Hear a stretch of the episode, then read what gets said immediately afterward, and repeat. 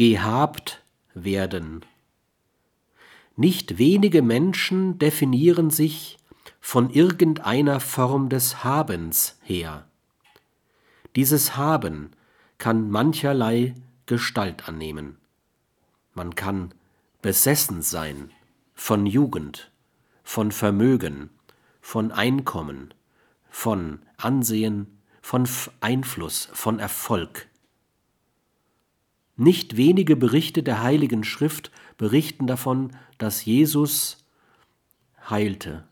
Man kann aber auch besessen werden. Von Gedanken, die immer wiederkehren, ohne dass man sich dagegen zu wehren müsste. Von Vorstellungen, etwa von Größenfantasien, von Vorstellungen, eine bestimmte Krankheit zu haben, von Wünschen, etwa von Siegzwängen oder von Besitzwünschen, von Aktivitäten, von Arbeit, von Sport, von Bedürfnissen nach Essen, Alkohol, Sexualität, von Emotionen, etwa von Hass, von Gekränktsein, von Ängsten. Und sie alle sind denkbar ungeeignet für eine humane Selbstdefinition.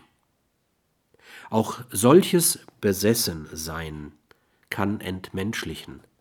Stets handelt es sich um lebensmindernde Abhängigkeiten, die man gemeinhin Sucht nennt.